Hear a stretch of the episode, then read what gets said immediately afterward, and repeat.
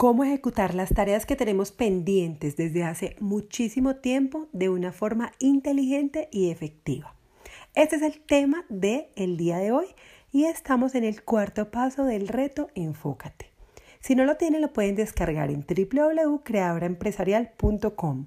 Bueno, ¿cómo vamos a elegir esas tareas que tenemos pendientes para poderlas ejecutar? Recuerden que en el reto, en el paso número 2, habíamos identificado muchísimas tareas. Ahora en el punto 4, que es el que estamos trabajando el día de hoy, debemos elegir dos tareas pendientes.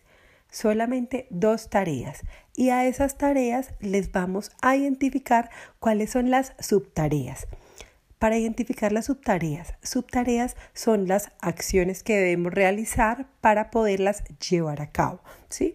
Una tarea es algo muy grande y una subtarea son las acciones que debemos hacer para poderla sacar adelante. Por ejemplo, para poder tramitar mi página web, que era una tarea grande, mis subtareas eran descargar un logo en archivo editable, sacar los temas del mes, manejar eh, un paquete de fotografía, llamar a la persona encargada. Entonces miren cómo una tarea se convierte en cuatro subtareas.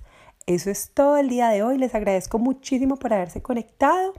Sigan aquí súper pendientes porque el día de mañana tenemos el nuevo paso del reto Enfócate.